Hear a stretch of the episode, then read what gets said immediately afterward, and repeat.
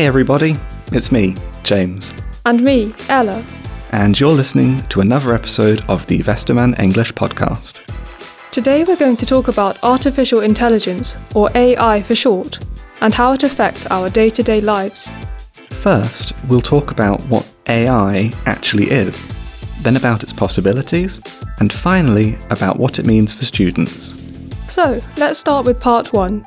What is AI? As we said already, AI stands for Artificial Intelligence. I think many people have a rough idea of what that means, but it's hard to come up with a definition, isn't it?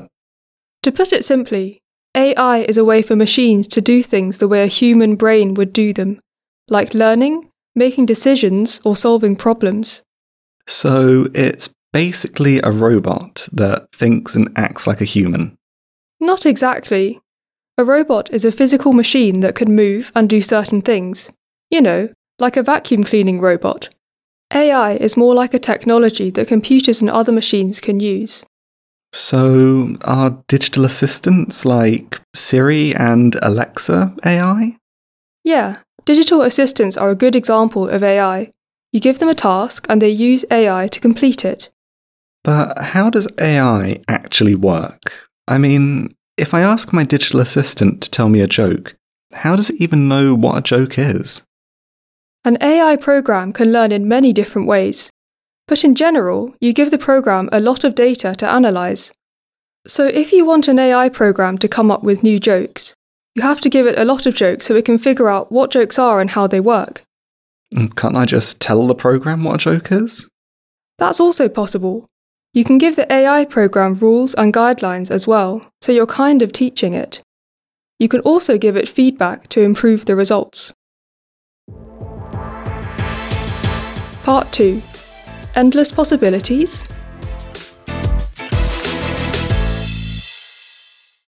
AI sometimes sounds like something from the future, but there are loads of areas in which it's used already. Exactly. Did you know that social media is already full of AI? Well, that doesn't surprise me. I guess it can be used to remove harmful comments, right? Yeah, that's one of its uses. And over time, AI can learn more about those comments and identify them even better.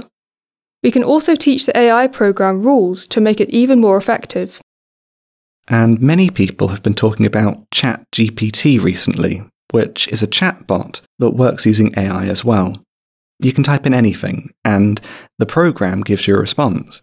From write a poem about potatoes to give me an idea for a Christmas present for my mum, anything seems possible. Yeah, ChatGPT definitely shows what you can do with AI. There are also AI tools that create images just from a description. So, do you think AI will become more important in the future? Oh, absolutely. AI will probably be used in many different areas. Just think about self driving cars or diagnosing and treating illnesses. But it all depends on how we develop AI and what data the AI program uses. Part 3 Can AI do my homework? So, there is one very important question that's on every student's mind right now Can AI do my homework? Well, AI could definitely change the way we learn. Even today, we can already ask AI chatbots to, oh, I don't know, write an essay about the dangers of social media, and it will probably turn out really well. You could do that, but it's not that easy for several reasons. First of all, those chatbots aren't always right, even though we might like to think they are. So even if an AI program comes up with something, you can't trust it 100%. Also, there are already tools that can tell you whether a text was written using AI or not. As AI improves, these tools will get better too. And your teacher will probably notice if you get an AI program to do your homework. If you write an essay that sounds like it was written by a professor, yeah, that's not going to work. The thing is, you have to understand that homework is there to help you get better. You don't get better by asking someone else to do things for you. You have to do them yourself. But there are still ways that AI can help you improve your skills. So instead of, how can AI do my homework? we should be asking how can AI help me do better at school? Good point. But I guess that's a topic for another episode. Over to you.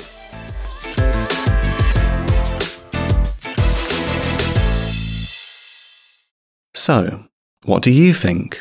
Will AI change our world? Will it be for the better or for the worse?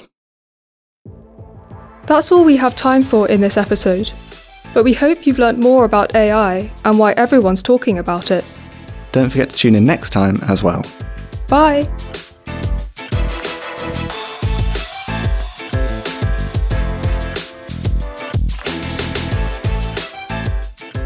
Teachers can find a free worksheet and a transcript of this episode at www.westermann.de/english. Make sure to learn more about our English textbooks and our free materials for your English lessons. The Westermann English podcast is produced by Thomas Gutjen and Alex Riley. The speakers in this episode are Ella Collier and James Goff. Music by AudioHub.com.